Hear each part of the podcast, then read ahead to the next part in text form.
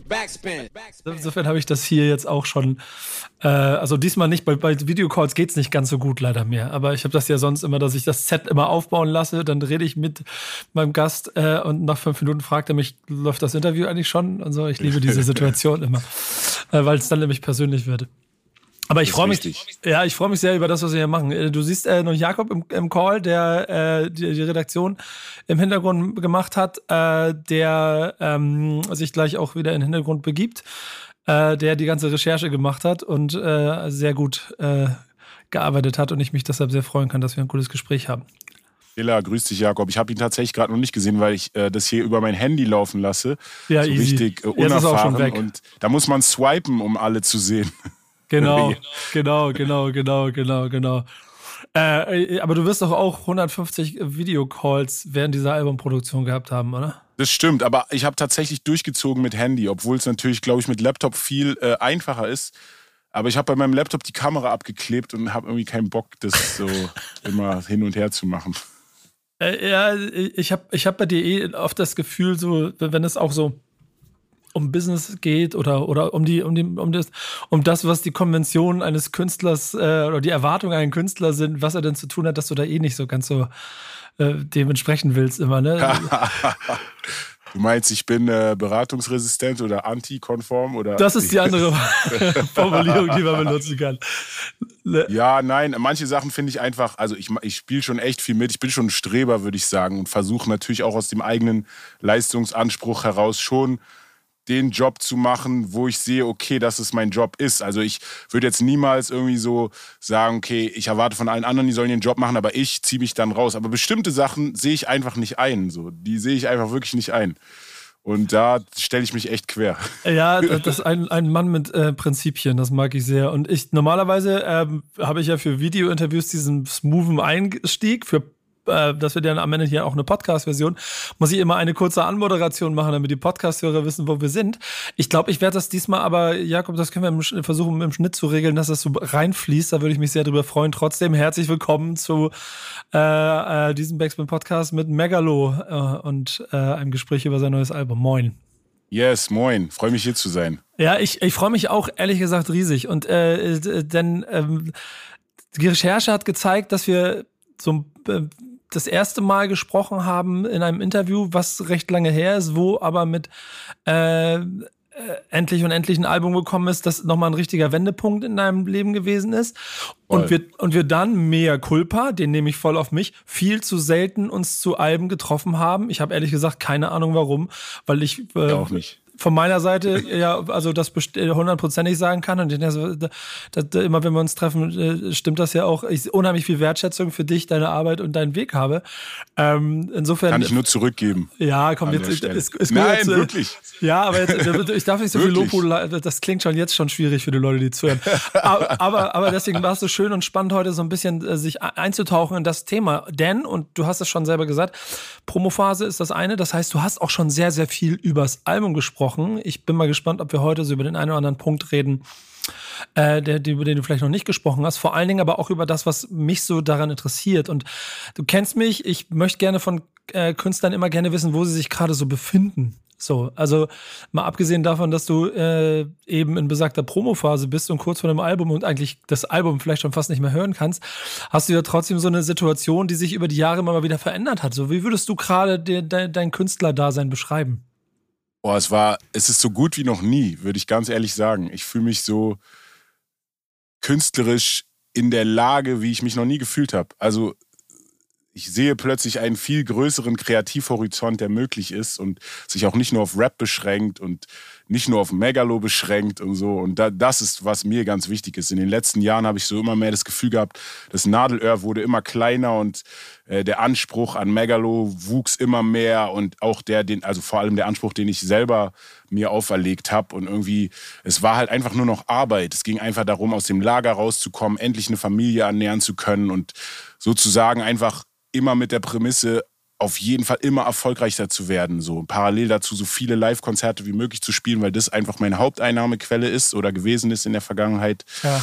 Und es war einfach jede Menge Arbeit. Und ähm, jetzt gerade bin ich wieder an einem Punkt, wo ich das Gefühl habe, die Arbeit macht mir langsam wieder Spaß, weil ich mir selber, weil ich einfach mich daran erinnert habe, dass ich selber meine kreative Ausdrucksform eigentlich in der Hand habe. So. Also dass ich jetzt niemandem die Kontrolle dafür übergeben kann und sollte und auch die Verantwortung nicht. Und irgendwie hat das was geändert in meinem Denken. Machst du deshalb ein Album, das vielleicht sogar ein bisschen gegen Erwartungshaltung von dem kommt, was Fans vielleicht sich wünschen würden, wenn sie ja. ein neues Album von dir kriegen?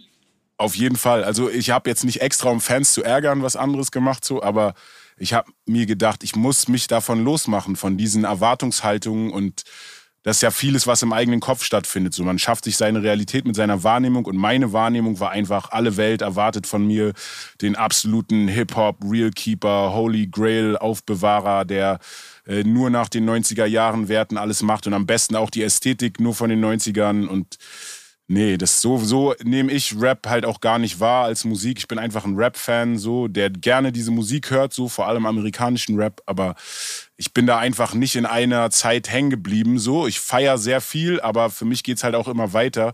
Und ich finde es einfach spannend, auch so, wie sich es entwickelt und fand das in den letzten Jahren, Jahrzehnten auch immer spannend, wie sich es weiterentwickelt hat. Einfach für mich als Rapper, neue Techniken, neuen Umgang mit Flows, Rhythmen, Rhyme-Patterns und so weiter und so fort. Und ja, genauso bin ich eigentlich jetzt auch dran gegangen, beziehungsweise ich bin noch weiter zurück, um mich wirklich daran zu erinnern, dass der Spaß das Wichtigste ist. So. Und das war einfach, wie gesagt, verloren gegangen. Und um den Spaß zu finden, ja, musste ich so ein bisschen den Anspruch äh, zur Seite legen. Ey, das finde ich interessant, weil da sind so drei Dinge drin, die, über die man sprechen kann. Das eine ist genau die Spaß wieder, der Spaß wieder an der Arbeit finden. Ähm, das andere ist dieses äh, Rapper-Ding da drin. Und ich, ich, glaube, da müsste man, wenn wir uns darüber unterhalten, auch schon so einen Unterschied zu dem Hip-Hop-Ding machen. Denn die, die, die ich habe das Gefühl, die, die, die Rap-Ära, die, die wird auf ewig in dir pochen. Und es gibt auch hier wieder Nummer, genug Nummern, die auch genau das ausdrücken, was du auch schon vor zehn Jahren gemacht hast, quasi zu erzählen, dass du der, der Rapper werden immer geschellt verbal, auf jeden Fall. Das wird nicht aufhören. Die Hand sitzt ja. locker. Ja, ja, genau. Aber ähm, dann, dann ähm, auf der anderen Seite stehst du aber natürlich für krasse Werte und für, für, für eine krasse Haltung, die ja auf gar keinen Fall verloren gehen darf.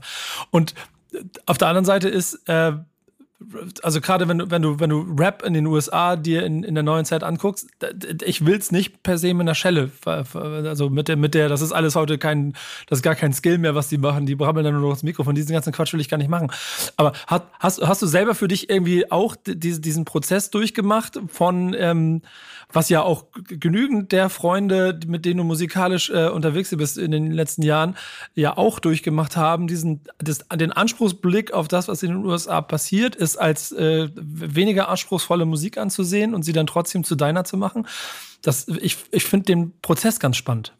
Ja, also ich muss ehrlich sagen, ich bin nicht an den Punkt gekommen in meinem Kopf, dass ich dachte, oh, jetzt heutzutage die haben irgendwie keine Lyrics mehr. Das hört man ja auch viel von anderen Kollegen und dass es alles jetzt nur noch über Autotune läuft und kein Inhalt und so. Also ich bin kein Vertreter davon. So, ich finde auch jetzt gibt's noch lyrical Leute so und klar, so vielleicht hat sich der Fokus ein bisschen verschoben. Rap ist grundsätzlich poppiger geworden, so also funktioniert mehr im Mainstream und funktioniert mehr über Melodien und einfach so Catchiness und Vibes. Aber ich bin keiner, der das als Problem sieht, so, weil für mich so also die Lyrics und so, die haben immer eine Rolle gespielt und das geht für mich ja jetzt ja nicht verloren, nur weil da gerade nicht der Fokus drauf ist. So. Also ich finde das irgendwie verschwendete Energie, sich darüber aufzuregen. So, wenn man einfach Musik mit lyrischem Anspruch will, dann findet man die auf jeden Fall auch heutzutage und als Künstler kann man die ja doch selber machen, muss man sich auch nicht drüber aufregen. So. Also keine Ahnung, ich bin eher von dem Lager so, ey, chillt euch mal, lasst die Leute Musik machen. So, es gibt andere Dinge, über die man sich aufregen kann. Und ich, wenn ich Autotune benutzen will, benutze ich Autotune. Fertig. Ist mir egal, ob 90% der Fans es nicht feiern oder so. Ich hab Bock auf Autotune, dann benutze ich das einfach so. Und ich finde, man kann auch, also es schließt sich nicht aus, irgendwie so äh, Lyrics und, und so eine Ästhetik. Und grundsätzlich bedeutet es auch nicht, wenn man einmal Autotune benutzt, dass man immer Autotune benutzt. Und ich weiß nicht, ich habe ja. das Gefühl, das ist oft so ein Lagerdenken, voll unnötig. Ach, nee, also, da, also ich glaube, wenn, wenn man das als ein Lagerdenken äh, baut, genau, dann sind wir genau bei denjenigen, die äh, auch nicht bereit sind, durch eine Tür mehr zu gehen, die vielleicht vor fünf Jahren schon hätte aufgehen müssen für sie und dementsprechend den Weg verloren haben. Also Voll. das ist, das ist, das ist schon vollkommen klar.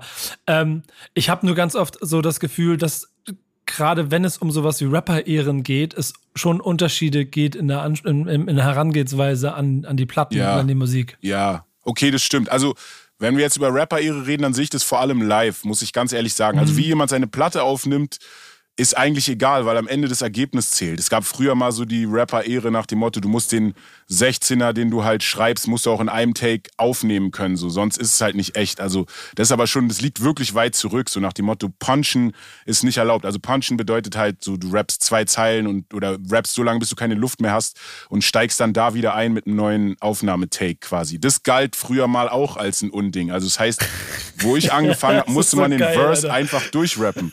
Und das hatte sich ja auch schon verändert, so. Wenn du so Leute guckst wie Twister und so, die haben auch gesagt, die nehmen teilweise Zeile für Zeile auf. Klar, bei Twister ist nochmal was anderes vom Anspruch und der Deutlichkeit so, aber dieses Ding mit, man muss so durchrappen, das ist eh, also das gilt für die Bühne. Für mich, da sage da mache ich ganz klar den Unterschied so. Ist ein Rapper in der Lage, seine Songs auch live zu performen, ohne Half-Playback oder Playback oder zehn Rapper, die ihn backen, so, dann nehme ich ihn ernst. Wenn nicht, dann nicht. ja, siehst du, da ist es dann doch wieder da und das trennt dann doch auch in der heutigen Zeit sehr viel Spreu vom Weizen. Ja, äh, aber, aber das ist, ist auch Handwerk. Sorry, dass ich unterbreche, aber das ist für mich so. Wie denn, Digga? Was machst du? Also, der kannst du auch jemand anderen darauf stellen, der ein guter Tänzer ist oder so. Der kann auch hüpfen und tanzen und äh, die Lyrics mitsingen. Ganz ehrlich, da brauche ich doch nicht den. Also, das macht für mich nicht den Unterschied. Wenn das dein Song ist und du der Rapper, dann sing den doch, mach doch den Song so. Und das ist ja auch möglich, ne? Du kannst Autotune auch live auf der Bühne machen, habe ich jetzt auch selber ausprobiert. Also es gibt keine Ausreden. Man kann gar nicht sagen, so äh, Autotune muss vom Band kommen oder so. Das ist einfach weiß nicht, haben wir uns vielleicht bei den Amis abgeguckt, warum die das machen, verstehe ich ehrlich gesagt auch nicht. Aber nicht alles, was die machen, ist gut. Ne? Die können auch, wenn du guckst, 95% der Ami-Rapper können das Mikro nicht richtig halten auf der Bühne. Die drücken die Kapsel zu. Sagte mhm. jeder Sound-Engineer, dass es halt falsch ist. Das ist schlecht für den Sound. Aber wenn die da sowieso das Playback drüber laufen haben, spielt es wahrscheinlich keine Rolle. Kapsel so. drücken und so Mikrofon von oben. So, das, ist, das ist so der, der, der wichtigste Move, glaube ich, den ich früher gelernt habe. ja, Mikrofon von oben ist so wie die Knarre schräg halten. Ja. So. Ja. Aber die Kapsel zudrücken ist wirklich dumm. Das ist wirklich einfach nicht clever. So. Jetzt hast du ja, glaube ich, äh, ähm, auch schon zum Ausdruck gebracht, dass du dich so ein bisschen, äh, habe ich fast das Gefühl, aus dieser Conscious-Ecke rausbrechen möchtest. Einfach, weil du musikalisch privat einen ganz anderen Musikgeschmack hast. Und da, da fallen natürlich Straßen, da fallen Drill-Sounds und so. Jetzt bist du aber auch Vater. Ja. Ähm, und das, das ist ja auch etwas, was da kommen wir auch noch an anderen Punkten zu, dich natürlich auch schon immer geprägt hat in deiner Verantwortung, in der, der Arbeitsmoral. Hat das jetzt, wo, wo dein Nachwuchs auch immer älter wird, auch irgendwie äh, moralisch, was Texte angeht, nochmal irgendwie äh, anders fokussiert? Ich meine, du bist jetzt nie derjenige gewesen, der, der, der, der die harten Texte gemacht hat, die er vielleicht hört, aber trotzdem, hat sowas einen Einfluss? Ja, auf jeden Fall, wobei ich sagen muss, meiner ist jetzt noch vier Jahre alt und der ist also wir hören auch privat hier nicht meine Musik großartig zu Hause. Wenn mal aber, ein Video rauskommt, dann spiele ich das vielleicht mal vor. Aber, aber irgendwann kommt, irgendwann kommt, irgendwann, irgendwann ja, ja, genau. Punkt. Irgendwann, irgendwann kommt und, und dann wird bestimmt. Ja, das ist richtig. Dann wird es bestimmt auch noch mal relevanter. Ich muss nur sagen, ich habe jetzt gerade eher das Gefühl, wenn ich von Endlich und Endlich und Regenmacher komme, bin ich eigentlich so was lyrische Verantwortung angeht, einen Schritt zurückgegangen so zum neuen Album hin. Ist jetzt nichts Dramatisches oder so, aber da sind schon so, also es ist halt viel mehr Ego-Trip, viel mehr Rumgeswagge und irgendwie so Positionierung in einer gewissen Form. Und halt, also ich müsste jetzt ein bisschen weiter aus und das Album heißt ja auch 21, 21. Da geht es auch ein bisschen darum, so dahin zurückzugehen, wo die Anfänge waren. Also quasi, wie ich anfing in der Hood und auch, sagen wir jetzt, 21 auch als Alter zu sehen, gucken. Das war eine ganz bestimmte Zeitprägung, eine ganz bestimmte Unbeschwertheit und wie man da halt unterwegs war. Einfach ein bisschen frecher, ein bisschen ignoranter und das halt so einfach wieder einfließen zu lassen. Ähm, ja, aber warum? also ich habe dabei nicht an meinen Sohn gedacht, auf jeden ja, Fall, als ja. ich das gemacht habe.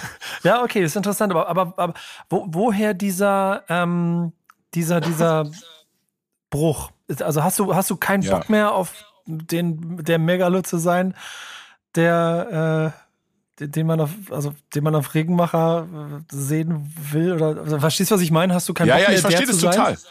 Ich verstehe, was du meinst. Für mich ist es halt, ich will nicht nur das sein so. Ich ah, bin okay. schon immer, wenn man halt guckt, einfach und noch weiter zurückgeht sozusagen als meine wirklichen kommerziellen Erfolge, also wirklich hinter vor endlich und endlich, da war die Monster EP, davor war Zeit für den Hund, Underground Mixtape und wenn man eigentlich das Gesamt betrachtet, weiß man, dass ich noch nie auf ein Genre oder auf eine Art mich beschränkt habe, so, sondern ich habe schon immer irgendwie Trap und auch Kronk, wie es damals hieß, gefeiert und ich habe früher ignorante Sachen gemacht, dann sind die bewusster geworden, weil ich auch in eine Konstellation gekommen bin, wo ich halt irgendwie so Ziehvater oder so wurde oder halt so eine Vaterrolle eingenommen habe und klar, dann einfach in der Familienkonstellation ist auch mehr Verantwortung gekommen. Grundsätzlich bin ich älter geworden. Aber was mir halt nicht gefällt, ist so dieses Stempel aufdrücken und so in eine Schublade stecken. So. Und ich habe das schon ein bisschen, ähm, ja, ich fand es auf jeden Fall nicht cool, als ich das Gefühl hatte, dadurch, dass ich mich für bestimmte Sachen entschieden habe, auf Endlich und Endlich und Regenmacher, wurde ich halt komplett so in dieses Feld reingedrückt. Also, dass man gar nicht gesehen hat, dass ich einer der Ersten war, der zum Beispiel, und es geht jetzt gar nicht um dieses einer der Ersten sein, sondern so der, ich habe halt schon immer einfach mich an dem orientiert, was auch Zeitgeist war so und aber in, in der Szene hier werde ich so wahrgenommen und viele meiner Fans sind so, ja, das einzig Gute war halt das auf, die auf Ewig-Tapes, da ist er nie wieder rangekommen. Und auf Ewig-Tapes, sorry, dass ich das aber jetzt sage und es tut mir auch leid für jeden, den ich damit irgendwie, was weiß ich, ich feiere die Tapes. Ich feiere feier übertrieben die Freiheit, die ich hatte dabei, ja. als ich es gemacht habe, aber es ist halt alles Boom Bap oder Straight Rap so. Und das ist wirklich nur eine Facette von dem, was ich mache. Ich liebe bouncende Beats. Ich liebe Beats mit 140 BPM, 160 BPM, 120 BPM, wo man bouncende Flows machen kann. Ich habe das schon vor über zehn Jahren gemacht so. Und nur weil ich jetzt drei Tapes gemacht habe, die alle Boom Bap sind, heißt es nicht, dass ich nur das machen will so. Und äh, ja, die Alben waren natürlich nicht nur das. Da habe ich schon auch ein bisschen versucht, äh, die Bandbreite zu zeigen. Aber gleichzeitig war ich auch bei Max Herrer auf dem Label und das ist ja auch nochmal ein bestimmter bestimmter Stempel, sage ich mal. Da steht, geht um echte Musik, zeitlose Musik und was ja auch gut ist. Und ich bin sehr froh, ähm, das halt mitgenommen zu haben, diese Erfahrungen da gelernt zu haben. Aber gleichzeitig ist es so, ich will mich auf keinen Fall sozusagen auf eine dieser Sachen beschränken und sagen, das ist jetzt mein Steckenpferd, das ziehe ich so durch. Ich will einfach in der Lage sein, die Musik zu machen, auf die ich Bock habe, zu jeder Zeit. Und da soll mich auch irgendwie ein Album-Release mit allem, was dahinter steht an Druck, soll mich davon nicht aufhalten. Und so habe ich dieses Album jetzt gesehen. Ja, das, das also, total spannend, weil ähm, da kann ich mich selber mit äh, schuldig bekennen. Ich natürlich auch äh, über die Jahre ähm, dem, dem Megalo-Sound quasi ein bisschen einen Stempel gegeben hat. Ich habe das immer so als Last of a Dying Breed beschrieben. Ähm, der, der, der, der, der, der, der, wie soll man sagen, die Props und dann auch diesen Schulterschluss mit Leuten wie äh, jetzt auch auf diesem Album wieder, ne? Also so mit Leuten wie Savage, Max Herre, äh, Sammy Deluxe. Das führt ja dazu, dass automatisch eine bestimmte Generation, eine bestimmte Ägide an, an, an aufgewachsenen Hip-Hop-Fans den Ritterschlag, den du bekommst, automatisch wahrnehmen als, okay, das ist jetzt einer von ja. uns. Dementsprechend gehörst du auch so jetzt zu uns.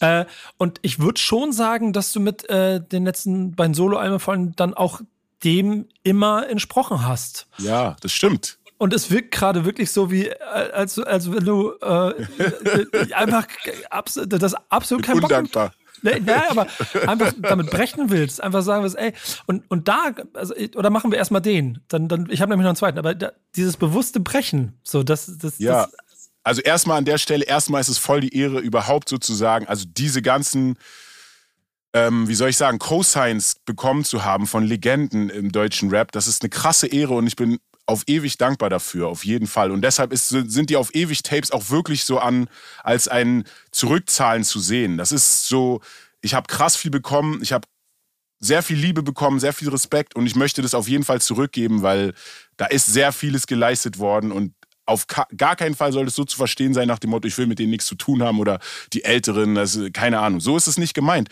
Für mich ist es einfach nur so, wenn man jetzt sieht, diese Garde sozusagen, die mir da auch, also diese Legenden quasi, die waren auch zu einer anderen Zeit Erfolg, also die waren auch erfolgreich so. Zu der Zeit war ich im Untergrund und habe keine Relevanz gehabt so und war halt ein aufstrebender junger Rapper so, der irgendwie versucht hat, seinen Sound zu finden und verschiedene Sachen gemacht hat. Und deshalb, wie gesagt, ich bin super dankbar dafür. Auf der anderen Seite ist es halt einfach nicht komplett die Realität so. Ich, ich freue mich und fühle mich wohl, mit diesen Leuten auf der Bühne zu sein und vor allem Songs machen zu können mit Legenden einfach. Das ist wirklich eine große Ehre. Auf der anderen Seite ist mein Weg einfach ein anderer. Und ähm, die Musik und die Einflüsse, die ich hatte in meinem Weg, waren einfach andere. Und das möchte ich gerne, dass es nicht verloren geht einfach. Und das möchte ich in meiner Musik zum Ausdruck bringen. Würdest du sagen, dass es wichtig ist, dass die Leute da draußen, wenn man musikalisch erfolgreich sein möchte, wissen, wofür ein Künstler steht?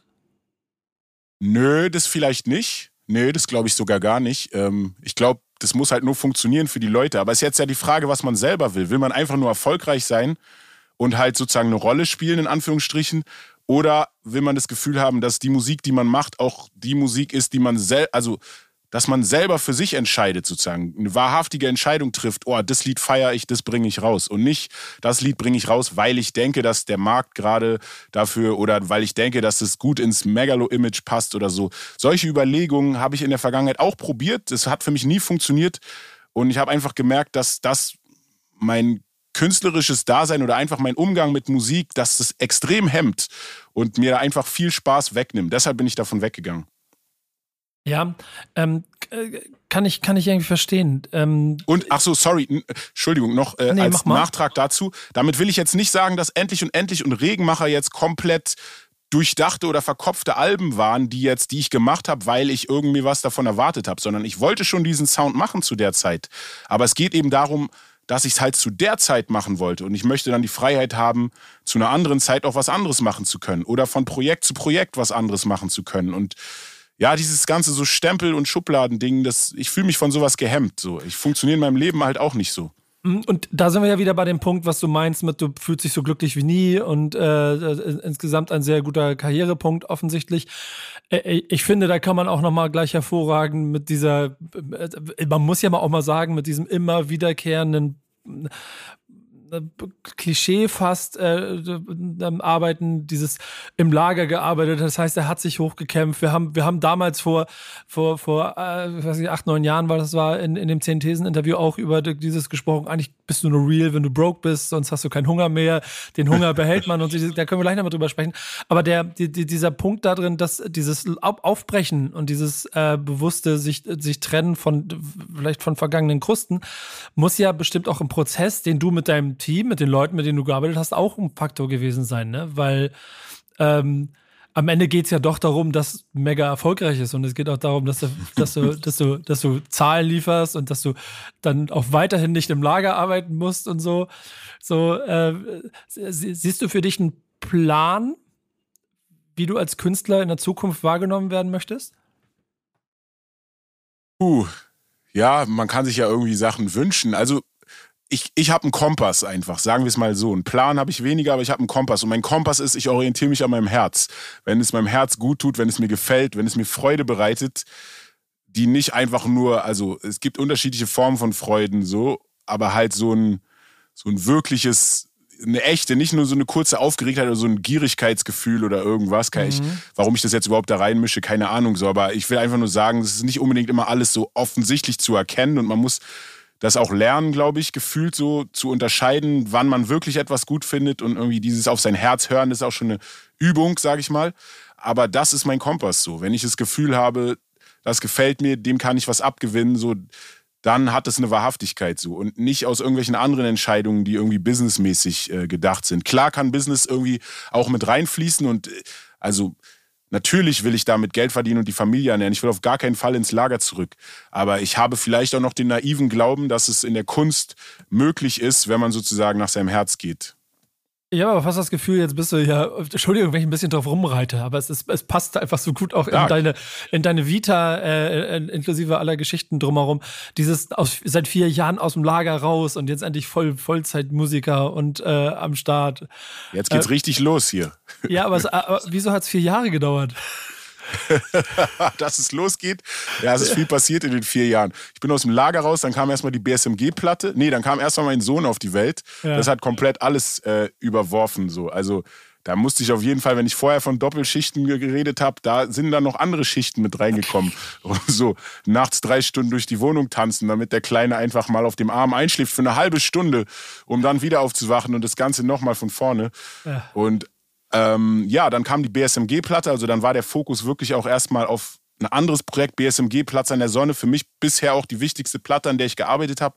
Einfach so aus meiner Sicht vom kulturellen Mehrwert oder so für die deutsche Rap-Szene. Deshalb, da ist enorm viel Energie reingeflossen und ähm, ja, dann hat es einfach eine Weile gedauert, bis ich von da und den Erfahrungen und den ganzen Interviews und allem, was da irgendwie so dranhängt, wieder zurück und in mich, also in, in diese Sichtweise, okay, was will Megalo als nächstes machen? So, mhm. ich war dann halt für BSMG so. Ich habe das repräsentiert und es ging dann, und ich repräsentiere es auch immer noch so, aber ich war in dem Moment dann nicht, ich hätte dann nicht in dem gleichen Atemzug zum Beispiel einen Song wie Falsch mit Musa oder irgendeinen ja, irgendeinen anderen Flavor machen können, sondern ich war einfach da in dem Moment. Wahrscheinlich kann man das vielleicht vergleichen wie ein Schauspieler, der irgendwie eine Rolle lernen muss und dann in der Zeit des Filmdrehs einfach in dieser Rolle ist so und dann nicht in einer anderen so. Das war eben mein Film und es hat dann tatsächlich gedauert bis Ende 2018, bis ich dann mir überlegt habe, okay, wie will ich denn jetzt weitermachen und die ersten Solo-Sachen gemacht habe, 2019 eigentlich das ganze Jahr durchgearbeitet,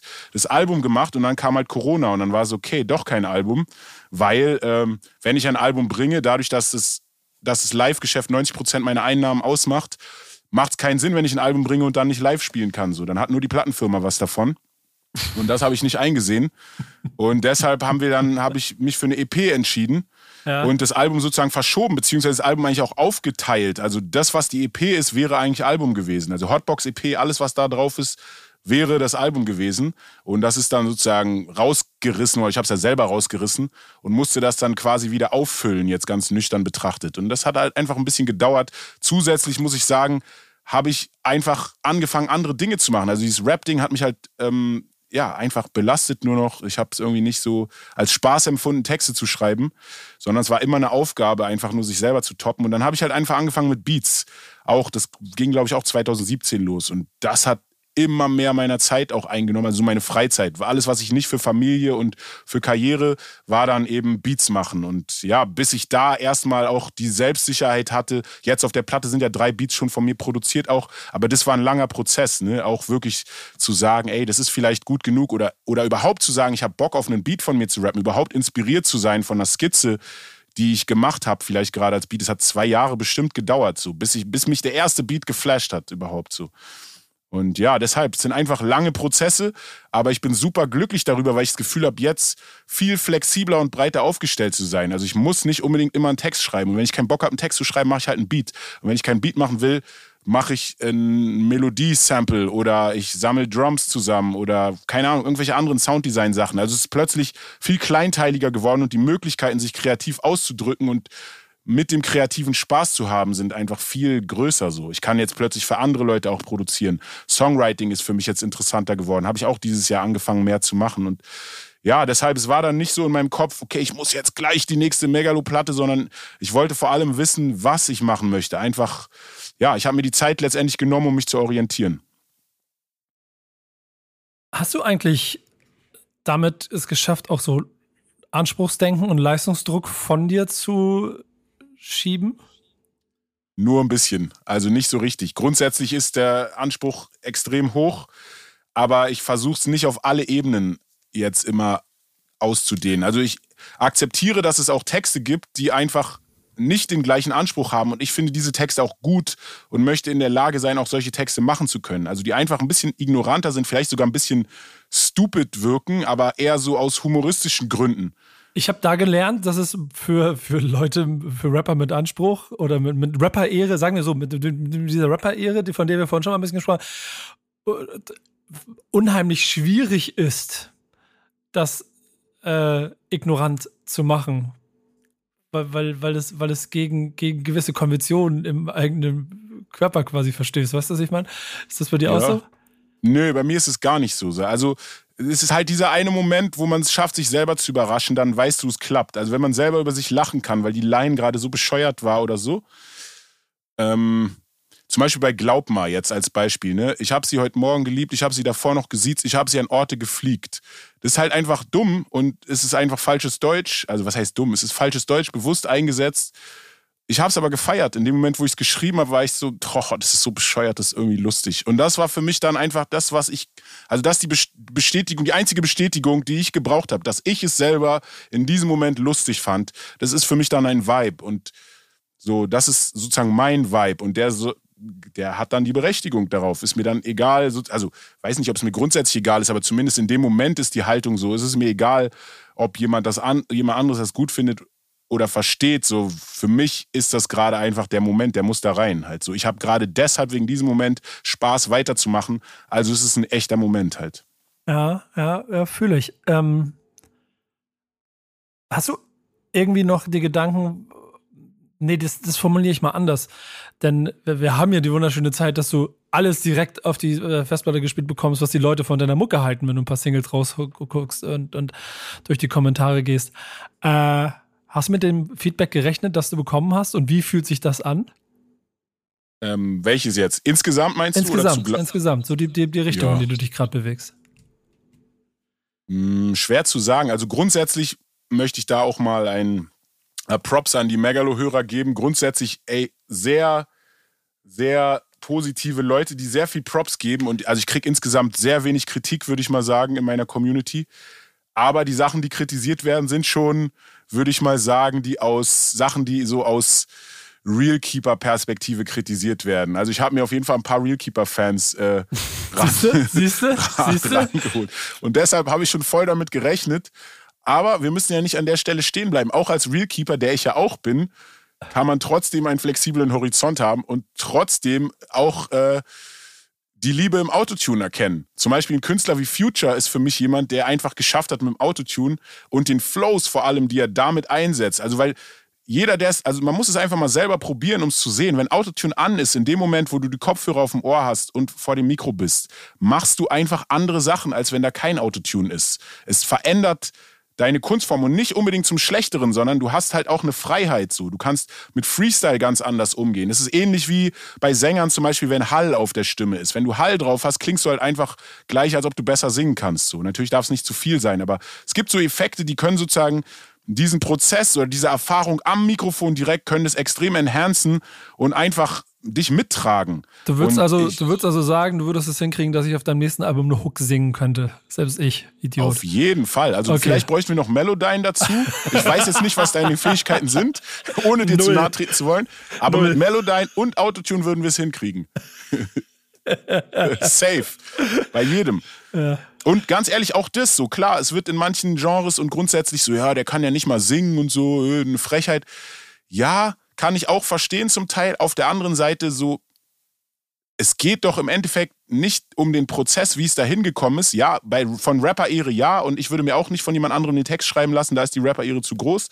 Aber grundsätzlich am Ende zählt für den Konsumenten vor allem das Endprodukt so. Und egal wie es da hingekommen ist. Und wenn die Melodie einfach richtig krass klingt auf Platte, aber der Typ halt vielleicht im normalen Leben die nicht so gut hinkriegen würde, gut, dann singt er halt auf der Bühne nicht live. Da erkennt man dann den Unterschied so, aber trotzdem kann doch die Platte geil sein so. Also da würde ich dann gar nicht so haten und sagen, oh, und äh, das oder auch Share da. Also ich, hab, ich bin auch wirklich zurückgegangen, habe ich mit den Anfängen von Autotune auseinandergesetzt, so Share, der erste Track und so Sachen und ich finde einfach, das ist eine andere Ästhetik und ich finde, die sollte man nicht verdammen. Was man kritisieren kann, ist irgendwie so ein inflationärer Gebrauch oder dass irgendwie jeder denkt, dass nur weil er Autotune hat, dass er irgendwie ein Rapper mit Berechtigung ist. So, das kann man gerne kritisieren und da finde ich, kann man aber auch als Konsument ein bisschen versuchen, auf die Unterschiede zu achten in der Qualität. So, aber Autotune ist nicht unbedingt gleich schlecht. Wie gesagt, Future und davor T-Pain und vor allem Kanye West auch. Also eigentlich T-Pain hat alles vorgemacht. Kanye mhm. West hat es genommen und auf ein Level gebracht, wo es plötzlich arzi war. Und Future hat für mich einfach Flows und Stilistiken, Pockets, äh, jetzt für die Nerds, so Pockets im Beat geschaffen. Die wären vorher nicht so möglich gewesen. Auch Lil Wayne natürlich, darf man auch nicht vergessen, auf jeden Fall ganz wichtig. Aber Future, Young Thug haben auf jeden Fall krasse Flow, also Kombination aus Flows und Mellows geschafft, die einfach crazy sind, die vorher in der Form nicht da waren so. Und Deshalb so, ich könnte niemals Autotune haten dafür. Ich finde es richtig nice. Das ist total spannend, denn wir reden hier voll über das äh, Künstlerische an der ganzen Sache. Ähm, ich glaube dann auch das, was ehrlicherweise mich genauso musikalisch immer wieder in die Neuzeit oder, oder, oder mit jedem neuen äh, Künstler, den ich auch entdecke, immer wieder fasziniert und ich Liebe daran habe. Äh, und trotzdem natürlich irgendwie äh, und das ist das, was ich vorhin meinte, diese Trennung zwischen dem Rapper und vielleicht dem Hip-Hopper, äh, äh, immer noch mit einem kritischen Auge auf das äh, blicke, was, was generell so passiert mit der Szene, wenn man sie überhaupt noch so nennen mag, unter dem, unter dem Schlagbegriff Hip-Hop und Rap. Ähm, und jetzt bist du ja jemand mit Haltung. Wie gehst du denn generell damit um, wie sich ähm, Hip-Hop-Szene wahrscheinlich auch natürlich vorbildlich durch die USA, aber dann auch übertragen in Deutschland gesellschaftlich entwickelt? Hm, hast vielleicht einen konkreten Punkt, auf den du eingehen möchtest oder so ganz generell gesehen? Ja, also es gibt viele konkrete Themen, angefangen bei, äh, sagen wir mal so, vielen äh, gesellschaftlich äh, wichtigen Themen, die äh, Hip-Hop-seitig oft ignoriert wurden, auch aufgrund eines gewissen Schutzmantels und die aber immer mehr Thema werden. Und auf der anderen Seite natürlich aber auch der Kampf für die eigene Kunstfreiheit und diese, diese, diese, dieses, dieses Gefühl von, wir sind die Stimme von den Ungehörten, wir sind die Stimme aus dem, aus dem Umfeld, wo es halt anders ist als an eurer gesellschaftlichen Mitte und trotzdem auch da irgendwie so ein Prozess der der, der, der, der, der, der Entwicklung oder Reinigung irgendwie stattfinden soll. Aber da, gar nicht auf ein einzelnes Thema speziell ja. gesprochen, sondern allgemein eine Entwicklung, die ja natürlich, wenn du vorhin sagst, Co-Sign von den Legenden, äh, ne, auch noch, du, oder du vor allem du ja auch noch geprägt aus anderen Zeiten bist. Ja, also ich muss ehrlich sagen, ich bin in erster Linie ein Künstler, der sich auf seine Sachen fokussiert und ich hab wahrscheinlich, also gerade in die deutsche Rap-Szene sowieso nicht, weil ich da einfach auch nicht zuhöre. Aber auch bei den Amis jetzt, ich habe, glaube ich, gar nicht mal so einen Einblick, der jetzt wirklich eine fundierte Meinung zulassen würde, was das angeht. Also gerade jetzt das gesellschaftliche Positionieren. Ähm, Künstler, die ich verfolgt habe in der Vergangenheit, haben sich immer wieder auch positioniert. Also jetzt jemand wie Jay-Z zum Beispiel. Jay-Z ist mein größtes Vorbild, würde ich sagen, oder der Rapper, den ich am meisten äh, idealisiert habe. Ah, same? Okay, okay, ja. Ist auch einfach the GOAT. Also wenn man da Real, Real Talk reden will dann und alle GOAT-Parameter anlegt, dann muss man ihn auf jeden Fall nennen. Punkt, Punkt, Punkt, Punkt. Und der hat ja auch eine krasse Entwicklung durch, wenn man guckt von irgendwie so seine ersten, weiß ich wie viele Alben, wo es halt wirklich nur Street Talk war. Ich meine, klar, da wurde auch glorifiziert. Er hat aber auch immer versucht, einen authentischen Einblick zu geben und einfach, es war aber rein Street und bis zu dann einem Album wie äh, 444, wo er halt wirklich auch sein privates Fehlverhalten in der Beziehung zu Beyoncé großflächig thematisiert auf dem Album so. Also das wiederkehrende Thema. Also fand ich extrem, ich weiß nicht ehrlich gesagt, ob ich das selber so gemacht hätte. Also als Fan weiß ich jetzt nicht so. Ich habe es jetzt nicht übertrieben gefeiert, aber ich fand seine Haltung extrem mutig und es hat auch einfach gezeigt, so aus meiner Sicht eine Ehrlichkeit auch irgendwo. Also wie wichtig ihm das ist. Ich meine, er hat sein ganzes Album dafür. Jemand, der vorher für irgendwie starke Männlichkeit und irgendwie so, also keine Ahnung, nach dem Motto so, ey, du, du brichst mir mein Herz nicht, weil mein Herz gehört schon der Straße mäßig so. Und, und der dann sich umdreht und einfach dieser Sache die Bedeutung einräumt und seine Fehler einfach so eingesteht und so. Das finde ich einfach groß und es zeigt mir natürlich, dass auch die Großen in der Lage sind, es zu tun. Jemand wie Kendrick Lamar, der einfach dann ein Album nach äh, Good Kid, Mad City, wo es dann einfach so, okay, du kannst jetzt alles machen, macht er ein Album wie äh, How, äh, How, to Pimp a Butterfly oder das heißt so, ne? Ich zitiere manchmal die Namen falsch, aber ich glaube, es heißt so. Boah, To Pimp a Butterfly. To, ne? to Pimp a Butterfly, genau. Genau, es sollte eigentlich To Pimp a Caterpillar nämlich heißen. Das wäre nämlich das Akronym von, äh, das, also die Anfangsbuchstaben von Tupac gewesen. Deshalb verwechsel ich das manchmal, aber er hat es ja dann geändert. Jedenfalls, dass er dann ein Album, da, mit diesem Album ein Album schafft, wo er sich komplett nur auf äh, Black Music der, der letzten 100 Jahre irgendwie bezieht und das wurzeltechnisch da rausholt. Also einfach musikalisch eine, eine Ode einfach an schwarze Kultur oder afroamerikanische Kultur und Musik. Und er hätte alles Mögliche machen können an kommerziell möglichen Sachen, aber er hat sich dafür entschieden. Also in meiner Wahrnehmung, die Großen haben sich immer positioniert und das ist dann auch egal, was ob der Mainstream sich positioniert oder nicht. Also es spielt für, für den eigenen Werdegang keine Rolle. Insofern ist es mir eigentlich, ich fokussiere das jetzt nicht wirklich so. Und wie gesagt, nochmal zu deutschen Rap so, ich krieg jetzt in der, in, in der jüngsten Vergangenheit kriegt man so ein paar Positionierungen mit, die aus meiner Sicht ein bisschen unwürdig sind, wo es mir einfach leid tut, auch für die Szene, dass sozusagen sich niemand positioniert, aber die, die sich positionieren, positionieren sich auf diese defensive Art und Weise und fühlen sich angegriffen von Menschen, die gar nicht in der Lage sind, die anzugreifen, so, sondern es geht letztendlich um Position und Positionierung von Betroffenen und Aufmerksamkeitsmachung und dass da anscheinend so viel Fragilität herrscht, dass da richtig aufgerufen werden muss, äh, Leute zu jagen und persönlich rauszufinden und so. Das finde ich super schwach so. Aber wie gesagt, das sind nicht die Ebenen, die ich fokussiere so. Und ähm, ja, also die deutsche Rap-Szene, ich habe mich da nie wirklich als Teil gefühlt, so ohne jetzt irgendwie zu sagen, ich bin besser oder so. Aber so dieses Szenegefühl, wahrscheinlich ist es in Berlin auch nie so großartig präsent gewesen, weil hier ist schon einfach zwischen den Bezirken schon keine Solidarität gab, zumindest als ich aufgewachsen bin so.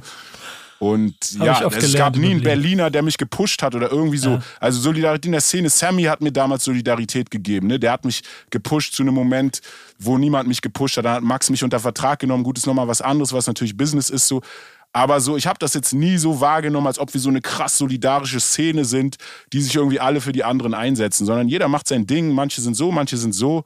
Und ich fokussiere eigentlich eher mein Business und, und, und die Sachen, die ich halt auch machen will. Und für mich ist es auch ein Anspruch, einfach zu bestimmten Sachen was zu sagen, sich einfach als Teil dieser Gesellschaft zu sehen. Es geht gar nicht mal darum, und das ist halt das Wichtigste, ne? weil man kommt schnell in so eine Position, dass es so an, für andere so rüberkommt nach dem Motto, oh, der feine Herr hier oder er denkt, er ist was Besseres oder irgendwie so. Auf gar keinen Fall. Auf gar keinen Fall denke ich, ich bin was Besseres. Auf gar keinen Fall bin ich was Besseres in dem Sinne. Wir sind alles Menschen, die alle Scheiße bauen so und vielleicht auch alle im Kern irgendwie ein gutes Herz eigentlich haben oder zumindest mal hatten als Kinder, wie auch immer, so was die Wege dann sind. Ich habe größtes Verständnis dafür, dass Menschen unterschiedliche Lebenswege haben und diese Wege führen natürlich zu Veränderung zu. Man verändert sich durch das, was man erlebt. Aber ähm, ich, ich muss mich halt einfach auf, auf mich und, und, und meine Herangehensweise einfach fokussieren. Und ich denke einfach, wenn bestimmte Sachen sind, die an den Hip-Hop rangetragen werden, die nicht ignoriert werden können, wie einfach Machtstrukturen, veraltete Machtstrukturen und der Umgang damit, so, weil Rap und Hip-Hop ist für mich einfach ein Spiegel der Gesellschaft auch. Ich weiß, es ist irgendwie eine platte Aussage für viele, aber wir sind auch einfach Reporter unserer Umwelt, so Produkt unserer Umwelt, unseres Umfelds.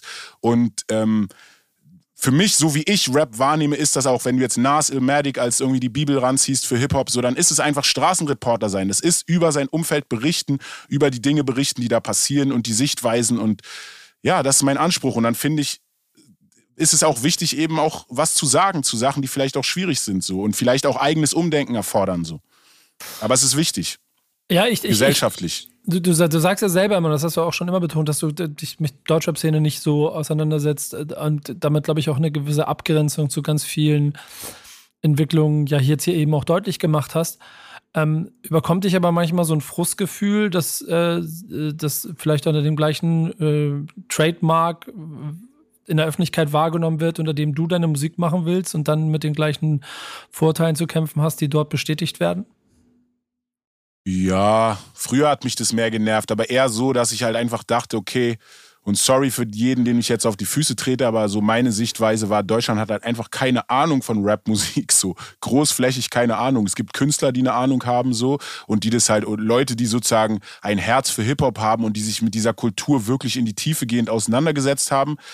Und das wird auch wieder gespiegelt durch, durch ihre Kunst und ihr Machen. Und natürlich gibt es diese Leute nicht nur als Künstler, sondern es gibt ja auch in anderen Bereichen jetzt irgendwie so Hip-Hop-medialen Bereich äh, oder auch einfach Konsumenten, Leute, die einfach diese Musik zu schätzen wissen. Aber so in meiner Wahrnehmung war es überwiegend eher sehr viel Ignoranz und so ein Belächeln der Kultur. So gerade wenn man jetzt auf die Mainstream-Medien geht. So. Und das ist eigentlich jahrelang mein Blick auf deutschen Rap gewesen. Ja, das ist sicherlich. Es muss ja trotzdem, also die, die, die Verteidigungshaltung, die äh, mein guter Freund Falk Schacht über viele Jahre auch immer öffentlich äh, äh, eingenommen hat, äh, die ist, hat ihn ja über die Jahre auch immer weiter gefrustet, weil der Kampf äh, immer schwieriger geworden ist. Aber wenn Was dann, war die Haltung? Sorry, kannst ja, du vielleicht ein, einfach jeden, der Hip-Hop da draußen nicht richtig verstanden hat, versuchen zu erklären und das Ganze als eine Einheit so ein kleines bisschen zu beschützen. Ähm, was ja auch ungleich schwieriger wird, aber wenn du Schlagzeilen liest, wo wieder von den Straßenrappern gesprochen wird, die böse sind und du selber sagst, du kommst von der Straße, musst du doch eigentlich genauso abgefuckt davon sein, was passiert und dass man dich eventuell in eine falsche Schublade steckt, obwohl jeder, der sich nur einen Funken mit deiner Musik beschäftigt, weiß, dass du nichts, also dass ja. du nicht auf der gleichen Platte mit dabei bist.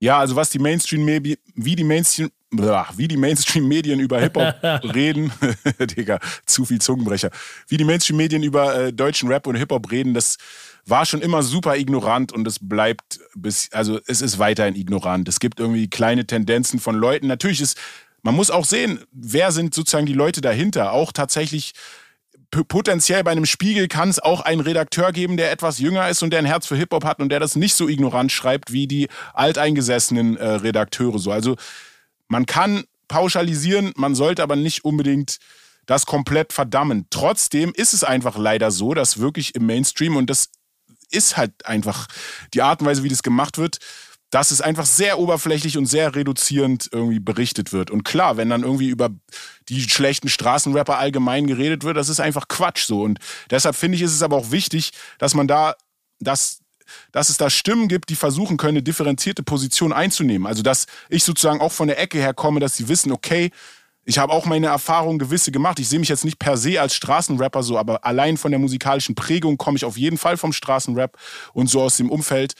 Und trotzdem kann ich bestimmte Sachen differenzierter besprechen und muss nicht irgendwie einfach nur gegen die Medien schießen, die jetzt unseren Hip-Hop angreifen. So, ja, man muss wirklich aufpassen und wie gesagt, so, es gibt sehr viele Medien, die echt schlecht berichten. Aber das Problem und die Thematik gerade ist eigentlich auch eine andere. Und darüber kann man auch reden. Muss man nicht nur schwarz-weiß machen, sondern es geht ja eigentlich um Machtstrukturen, die in der Gesellschaft fest verankert sind und die leider eben in bestimmten Bereichen in der Rapmusik, aber natürlich auch in anderen Musikgenres und vor allem in der Musikindustrie insgesamt zum Ausdruck kommen. Einfach Machtverhältnisse so, dass da Leute, zum Beispiel einfach Fans, junge Fans, die vielleicht noch minderjährig sind, die einfach noch nicht gesettelt sind, charakterlich gesettelt und dann in Situationen kommen, wo sie einfach nicht mehr entscheiden können, wo sie einfach überfordert sind und dann vielleicht Dinge machen, die sie gar nicht machen wollten. Und dann kann man nicht von Schwarz und Weiß reden und sagen, ja, aber äh, hätten sie sich ja vorher. Also man muss diese Dinge besprechen so. Und klar kann man dabei auch sagen, ey, Medien, passt mal auf, wie ihr redet so. Auf jeden Fall. Aber das darf nicht der Fokus dann davon abgelenkt werden und dann plötzlich ein Kampf gegen irgendwelche Institutionen, die äh, den Hip-Hop kaputt machen wollen. Sowieso, was ist der Hip-Hop und wie kann er kaputt gemacht werden? Ja, ähm, die Tür mache ich ganz schnell wieder zu, weil das wäre jetzt eine eigene Podcast-Folge, wenn wir darüber reden würden. Aber äh, Hand aufs Herz, hast du ähm, und ich formuliere es mal so, die, die gesellschaftliche Situation auch durch eine Pandemie, in der wir uns befinden, führt natürlich dazu, dass äh, überall das ganz viel, das ganz, ganz viel von dem ganz Düsteren nach oben geschwemmt wird bei, bei äh, ganz vielen Menschen und man kriegt, glaube ich, auch noch ein ganz anderes Bild und hatte aber auch, ich glaube, auch künstlerisch durch diese Extremsituation ja auch viel Zeit über die eigene Existenz und, und das Für und Wieder des Schaffens nachdenken. Hat das in dir irgendwie noch mal ein bisschen mehr von diesem Verantwortungsgefühl über deine Kunst äh, äh, auch etwas zu transportieren geprägt oder hat es das sogar eher so ein kleines bisschen abgeschwacht, weil du müde bist? Mm, also was die Pandemie auf jeden Fall bei mir gemacht hat, ist einfach ein Bewusstsein über die Vergänglichkeit, ein stärkeres Bewusstsein über die Vergänglichkeit des Lebens und aller Dinge im Leben. Und das ist so, glaube ich, die Hauptprägung, die ich so mit daraus ziehen kann, dass ich mich vielleicht auf der einen Seite natürlich wie viele andere auch einsamer gefühlt habe in der Zeit. Viel einsamer, viel abgeschnittener. Mhm. Auf der anderen Seite mehr als Teil eines Kollektivs, was einfach, also ich rede jetzt von dem Kollektiv Mensch auf dieser Erde sozusagen, oder man kann es sogar noch weiter auffassen vom Kollektiv Lebewesen auf diesem lebenden Organismus Erde halt so.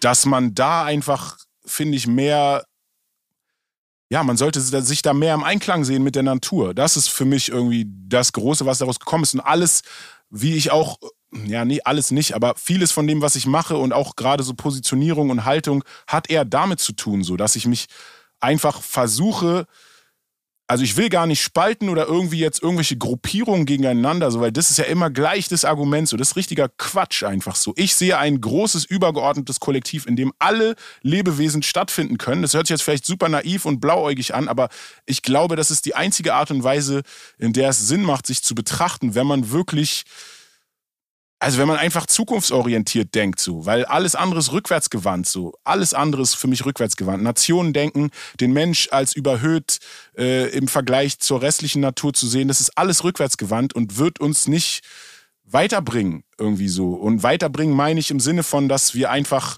klar, Wachstum ist, wir werden ja immer mehr Menschen auf diesem Planeten, Technologie, alles geht immer weiter. Man muss sich halt weiterentwickeln, aber es geht nur noch, wenn wir sozusagen mit diesem Organismus zusammenarbeiten, auf dem wir halt leben oder in dem wir leben, so, wenn du jetzt die Erde so siehst. Und da braucht es auf jeden Fall noch neue Sichtweisen so. Also Stichwort äh, Energien, die wir nutzen, Stichwort was essen wir, Nachhaltigkeit, alles solche Sachen und natürlich auch der Umgang miteinander so, Kulturen, ja, all das so. Wie gesagt, es hört sich jetzt alles ein bisschen vielleicht naiv an. Für manche ist das vielleicht einfach so Greenpeace, bla bla bla mäßig so, ohne das jetzt bashen zu wollen so. Aber aus meiner Sicht ist das, wenn ich mein Kind angucke, wenn ich mir denke, so was ist die Welt, die wir hin, also was geben wir weiter so? Das kann nicht die Lösung sein, dieses so einfach nur bis alles kaputt gewirtschaftet ist und einfach Hauptsache, ich habe mich bereichert und irgendwie so das Geschäft noch bis zum Ende durchziehen, solange ich es durchziehen kann. So. Und das ist ja letztendlich das System, in dem wir sind. Das kapitalistische System gibt uns das halt vor, diese Handlungsweisen. Und Deshalb fallen auch alle Machtstrukturen und alles, alle diskriminierenden Strukturen fallen unter dieses System, weil solange dieses System so funktioniert, wird das halt einfach die Zielsetzung sein, einfach weiterhin Profitmaximierung. Und klar, jetzt, ich habe rede mit Leuten, die auch sagen, ja, die Wirtschaft wird es schon richten, weil die Wirtschaft wird irgendwann schnallen, dass der Profit sich nur noch weiter maximiert, wenn Nachhaltigkeit mit äh, einbezogen wird. Ja, das mag alles sein, aber also für mich ist das trotzdem einfach ein besorgniserregender Prozess, der einfach lange dauert so und ich viele Menschen sind einfach nicht bereit so. Es, jeder hat seine eigenen Probleme und wirklich auch durch dieses System einfach auch keine Zeit, sich mit anderen Dingen zu beschäftigen, weil man einfach überleben muss, so, weil es einfach immer weniger gibt und brauchst mehrere Jobs und es ist einfach Abfuck. So, deshalb, ich versuche einfach nur grundsätzlich meine Haltung, also ich versuche einfach eine Haltung zu entwickeln und mich so zu betrachten, als ob ich Teil eines Gesamtorganismus bin und wie, wie handle ich dann. Sehr, sehr tiefe Worte, wo ich jetzt äh, also auch gar nicht mehr so viel hinzufügen möchte. Das kann man so als Statement stehen lassen. Ähm, es ist äh, nichtsdestotrotz durch besagte Pandemie und die Situation, in der wir gerade sind, die ja nochmal extremer die Leute dazu bringt, über die Dinge nachzudenken, wahrscheinlich, ähm, die um sie herum passieren, äh, ist ja auch äh, so der Mythos der kreativen, äh, des kreativen Raums und der neuen Entfaltungsmöglichkeiten. Äh, es hat dann bei mir auch dazu geführt, dass ich A, natürlich über meine Arbeit nachgedacht habe und viel über das, was ich machen möchte. B, äh, hätte ich wahrscheinlich auch viel Zeit nutzen können, um äh, mal mein erstes Rap-Album zu machen. Äh, jetzt, kann, jetzt kann ich schreiben. Geil. Jetzt kann ich nicht schreiben. Jetzt, ich kann nicht rappen und ich kann keine, keine Texte schreiben. Das hat ähm, noch niemanden aufgehalten. Ja, wollte ich, wollte ich gerade sagen. ähm, ähm, dann, also schreiben kannst du ja auf jeden Fall. Ja, Ob ja, du in. Reimform schreiben kannst, das ist nochmal die Frage. Aber ja, das kriegt man hin. Aber dann, dann gibt es ja so, da habe hab ich ja natürlich imaginär so eine Liste und äh, dann startest du halt sehr, sehr weit oben bei den Namen, die ich gefragt hätte, ob du nicht Bock hättest, mir mein Album zu schreiben. Ähm, äh, wie, wie viele Leute machen das und fragen dich regelmäßig, ob du sie nicht, ob du nicht helfen könntest? Ach, gar nicht mal so viele, wie man denkt, tatsächlich. Ähm, Warum? Ich habe bis jetzt auch für. Ich bin, also keine Ahnung, ich könnte jetzt nur raten. Ne? Ich bin jetzt nicht zu einer Zeit, wo das irgendwie anfing, so dieses ganze Ghost-Gereite, sagen wir auch gerade im Straßenrap so, da war ich keiner von den einschlägigen Writern. So, also da habe ich ein paar Pop-Sachen zu dem Zeitpunkt gemacht, so, aber ich war keiner von denen. Deshalb denke ich mal, ist mein Name da auch nicht rumgegangen. So mittlerweile wurde ich auch schon von einigen kontaktiert aus diesem Bereich. Und es ist vor allem daran gescheitert, dass ich keine Zeit hatte, weil ich schon einfach andere Projekte hatte. Und ich muss auch sagen, also ich will es halt nicht einfach nur machen oder vor allem nicht fürs Geld oder so. Ich muss da schon auch irgendwie Bock drauf haben so. Und so wie ich halt irgendwie deutschen Rap betrachte, wie kritisch ich das sehe, ist das bei mir einfach, ich habe da nicht wirklich Bock drauf, so das zu machen. Und ja, da, damit hört es eigentlich schon auf. Aber, aber ich habe in letzter Zeit ein paar Sachen gemacht, die ich interessant fand. Die waren aber jetzt nicht so klassisch Rap in dem Sinne. Es gibt's ja, es gibt's ja, ähm, oh Gott, das klingt immer so scheiße, wie ich das sage, aber wenn, wenn wir mal zehn Jahre zurückgehen, die große, die große äh, Aufschrei, dass Ghostwriting verpönt ist, du selber sagst, deine Ehre, deine Rapper-Ehre, die wir jetzt ein paar Mal äh, heute thematisiert haben, sagt ja auch von wegen Text schreibe ich noch selber. Jetzt sind wir ja in Auf der Neuzeit, äh, dank auch den Entwicklungen, die aus den USA schon seit 20 Jahren dort gang und gäbe sind, immer mehr zu dem Begriff Co-Writing gekommen und einer sehr offensiven Umgang damit. Äh, äh, macht es das für dich interessanter, vielleicht mit mit Leuten mal öffentlich und offensiv mal gemeinsam an Projekten zu arbeiten? Also verstehst du? Ist, äh, äh ja, ja. Macht sich dadurch ein neues Feld auf, das vielleicht mal ganz spannend sein kann? Puh, also bis jetzt tue ich mich da sehr schwer. Also in dem Bereich bin ich tatsächlich sehr konservativ, muss ich sagen. Sehr gut. Ähm, ja, also ich, worüber ich schon öfters nachgedacht habe, beziehungsweise wo mir auch Leute schon geholfen haben, ist bei Refrains. Also bei einer Hook. So, weil da muss ich ganz klar sagen, so das sehe ich auch nicht mehr als Rapper-Ehre. Die Rapper-Ehre ist den 16er oder alle 16er oder 8er oder 12er äh, selber machen zu können und einfach spitten zu können.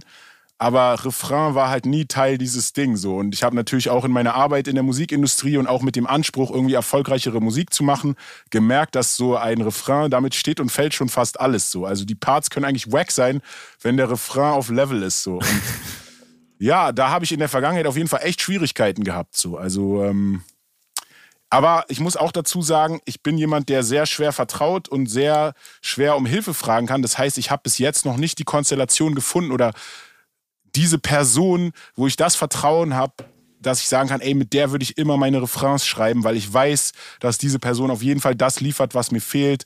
Ich weiß, dass sozusagen das ein Safe Space auch ist, so wo ich dann nicht hinterher das Gefühl habe, keine Ahnung, da wird dann die Geschichte falsch erzählt nach dem Motto, so der Typ hat ja gar nicht selber geschrieben, weißt du, so falsche Narrative in die Welt gesetzt. Deshalb die Rapper-Ehre ist schon immer noch sehr wichtig.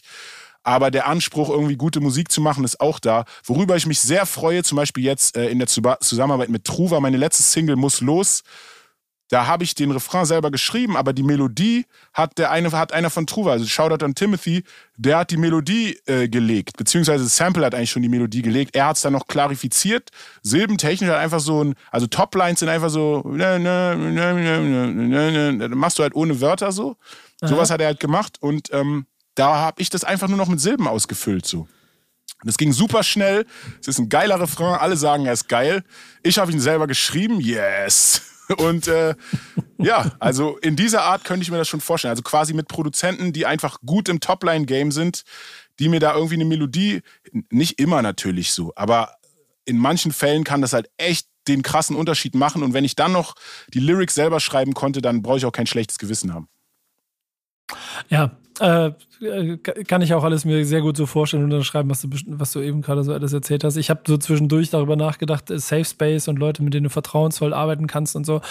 Äh, wenn ich mir die Feature-Gäste angucke, sehe ich da schon sicherlich den einen oder anderen Namen, wo, wo Safe Spaces entstehen, aber auch gleich wieder der künstlerische Anspruch und dann wahrscheinlich eher der Battle-Charakter, als dass man sich von, von einem von denen auch noch beim Text helfen lassen wollen würde. Nee, nee, das geht nicht. Also, da, also nochmal kurz an der Stelle, also jetzt irgend, mit irgendeinem namhaften Rapper, das geht auf gar keinen Fall. Also da ist grade, die Rapper zu groß. Ja, ich stelle mir gerade vor, live bei der Live in Direct, alle in einem Studio. Ey, kannst du mir Ob, mal bei der Line, Line helfen? Nee, nee, nee. Das haben wir alle, alle in unserem stillen Kämmerlein, jeder für sich gemacht. Obwohl, ich muss sagen, mit Robbe ist ein bisschen Unterschied zu.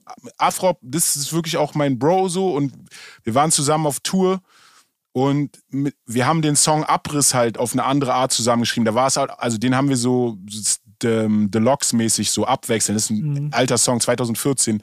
Aber da haben wir so Zeile für Zeile und da hat auch jetzt nicht jeder seine Zeile geschrieben so. Also deshalb, es gibt schon Verhältnisse und mit Rob ist auf jeden Fall, wie gesagt, ist mein Bruder, man hat da so ein Verhältnis entwickelt, in dem das einfach funktioniert und dass man da so cool miteinander ist. So. Aber so grundsätzlich, wenn ich jetzt denke, okay, Treffen der Giganten oder so, nee, Mann, auf jeden Fall schreibe ich den Verse selber. Ganz klar, ganz, ganz klar.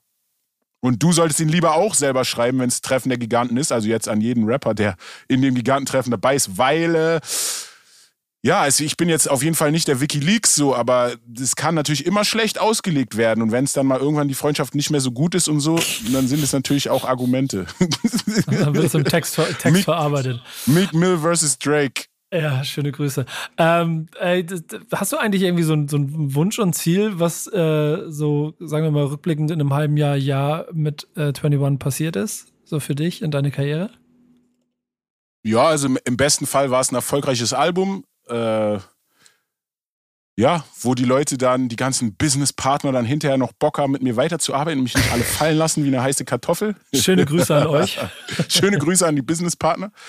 Und ähm, ja, und dass ich dann einfach weiterhin die Freiheit habe und vor allem irgendwie die, die Motivation, neue Musik zu machen, einfach so. Gar nicht jetzt stehen zu bleiben, lang innezuhalten, sondern einfach direkt die Energie zu nehmen und weiterzumachen. Ich habe Bock, mehr Musik zu machen. Ich habe Bock, viele Projekte zu machen. Ich habe in meinem Kopf sind so fünf, sechs Projekte, die noch so ungelegte Eier sind, die ich machen will in den nächsten, keine Ahnung, wie lange die Sachen dauern. So, das ist auch ein Ding. In der Vergangenheit hat alles immer viel zu lang gedauert. Ich hoffe richtig. jetzt, ja, richtig, True Story. Es soll nie wieder so lange dauern. Ja, ich hoffe, dass das auch durch so Prozesse, dass ich selber versuche, so viel wie möglich im ganzen kreativen Bereich äh, am Start zu sein, so auch mit Input, dass das hoffentlich vieles beschleunigt, so dass ich mich jetzt selber aufnehmen kann, zum Teil auch, ähm, ja, dass ich Beats mache, vielleicht auch so Sachen, Premixes und so Sounddesign, einfach mehr und mehr da reinzukommen. Videogame will ich mir jetzt auch reinziehen, irgendwie, dass man da einfach schneller die kreativen Sachen am Start hat und bestimmte Prozesse nicht mehr so lange dauern. Also ich hoffe wirklich, in, also jedes Jahr einfach Mucke machen zu können. So nicht drei Jahre Pause oder vier oder wie auch immer. Weißt du, dass das Internet ganz gemein ist, weil es nie vergisst? Ja, das ist aber okay für mich. Ich versuche auch Sachen zu sagen, die, die für immer halten. Wie zum Beispiel im Zehn-Thesen-Interview von vor acht Jahren, da meintest du nämlich auch, drei Jahre für ein Album ist einfach zu lang. True Story. Ja. Und dann habe ich trotzdem so lange gebraucht. Ja, ne? genau. Ja. Ich, kann, ich kann sagen, woran es lag. Ich kann klar sagen, woran es lag. Die Selbstsicherheit war dann nicht da. Es war nicht ja. nach dem Endlich und Endlich Album Platz 9 in die Charts immer noch im Lager. Der Erfolg hat nicht ausgereicht. So, das heißt, der Erfolg musste getoppt werden. Gleichzeitig war es so, okay, das ist also, womit ich Erfolg habe. Ich muss super ehrlich sein. Ich darf keine Schimpfwörter benutzen.